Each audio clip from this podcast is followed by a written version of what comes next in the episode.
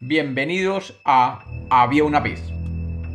Hoy tenemos una leyenda sobre una de las vírgenes más veneradas en el mundo católico, la Virgen de la Candelaria.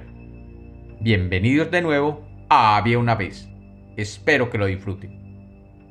Había una vez, había una vez, en la isla de Tenerife, parte de las Islas Canarias, una tribu indígena llamada por los españoles Guanches. Corría el final del siglo XIV y un día un grupo de pastores guanches que llevaban todos los días su rebaño a beber en los manantiales de la playa de Chinisay vieron cómo el ganado no quería avanzar y al adelantarse a inspeccionar la playa vieron una figura de madera de una mujer morena con un niño en sus brazos y un velón en la mano. Los supersticiosos guanches pensaron que si la habían arrojado al mar era porque tendría algún maleficio y que podría hacerle daño a ellos. Uno de ellos, temeroso, tomó de la arena un tronco muy grande y redondo y lo arrojó rudamente sobre la figura.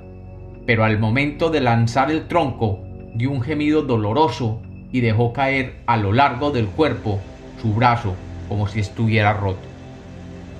Los presentes se sobrecogieron, pero otro de los pastores quiso dárselas de valiente y sacando una daga, se la lanzó a la figura con tan mala suerte que la hoja de la daga golpeó sus manos, dejándole una dolorosa herida.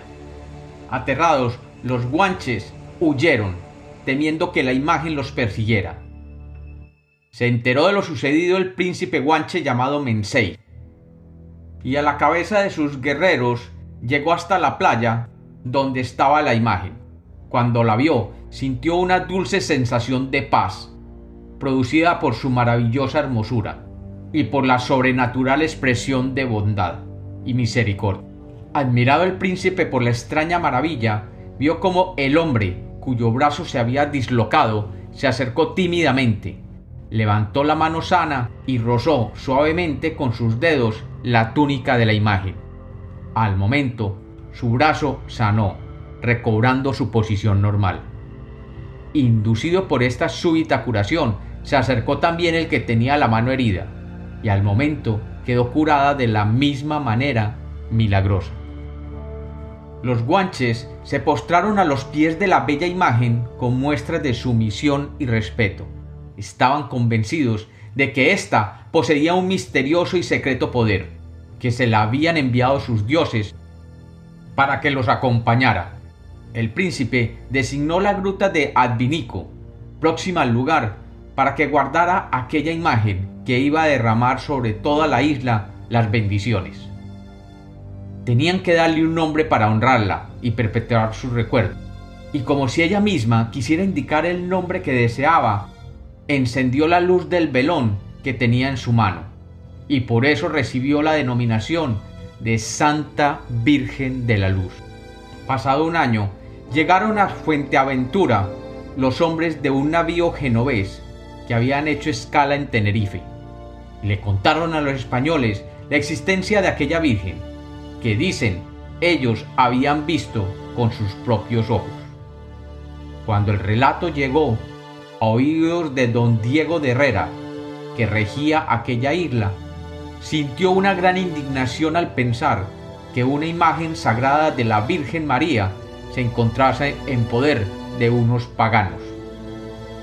Si lo que le decían era cierto, él tenía la obligación de rescatarla de aquellas manos guanches y llevarla a Fuerteaventura, donde dispondría de un altar para colocarla y darle el debido culto como Madre de Dios. Y fue su hijo Sancho, un muchacho de 26 años, fuerte y valeroso, ambicioso de aventuras que le dieran gloria ante los hombres y ante Dios, quien se ofreció lleno de entusiasmo para realizar dicha empresa. El príncipe Mensei recibió al muchacho y lo acompañó a la gruta de Advinico, donde estaba la milagrosa imagen. Pero cuando don Sancho manifestó su pretensión de llevarla consigo, el jefe de los guanches le dio la más rotunda negativa. la sagrada imagen había realizado numerosos milagros en la isla. Por su divina intervención había sanado enfermos, desaparecido frecuentes epidemias, desencadenado bienhechores aguaceros cuando se lo habían pedido.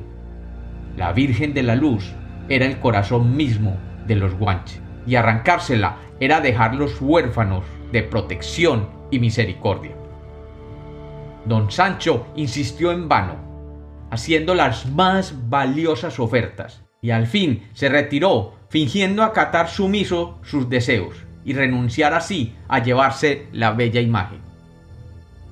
Y en efecto, aquella misma tarde se hizo a la mar. Pero al caer la noche volvió a la isla, y ayudado por sus marineros, robó la milagrosa Virgen y regresó con ella a Fuerteaventura. En el puerto le esperaba su padre, acompañado de los padres franciscanos y de buena parte de la población. Llevaron solemnemente a la Virgen a la capilla preparada, en procesión de acción de gracias, y la colocaron en un bello nicho en la capilla. Pero a la mañana siguiente, cuando se abrieron las puertas de la iglesia, los asombrados sacerdotes que se acercaban al altar para celebrar la misa vieron que la imagen se había vuelto de cara a la pared. Pensaron que alguna mano sacrílega había osado posarse sobre la Santa Virgen y con reverencia la pusieron de nuevo de frente. Mas, al día siguiente, la hallaron de nuevo con el precioso rostro vuelto hacia la pared, en dirección a Tenerife.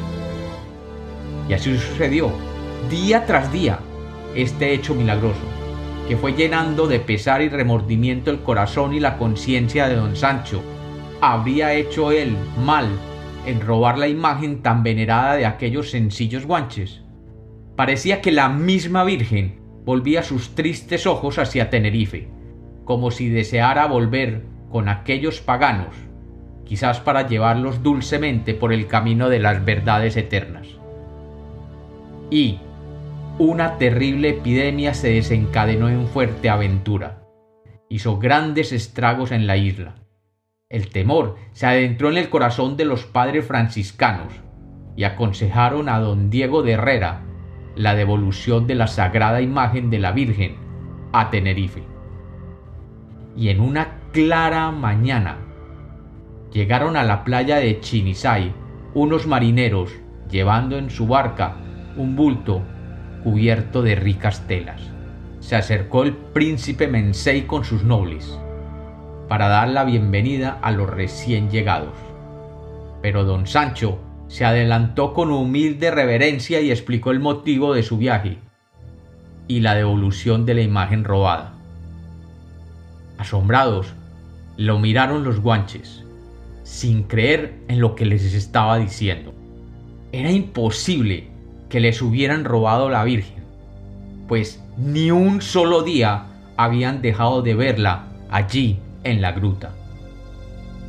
Confusos y humillados, subieron todos a la gruta de Advinico y encontraron un hueco profundo y vacío.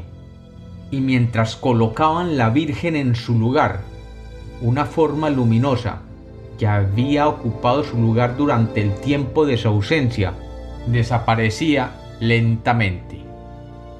Y cuenta la leyenda que este prodigio se conoció en toda España y en Roma, y la Virgen de la Candelaria se convirtió en la patrona de Canarias y luego fue venerada en toda América cuando su leyenda fue traída por los conquistadores. Y como los cuentos nacieron para ser contados, esta es otra leyenda de Había una vez.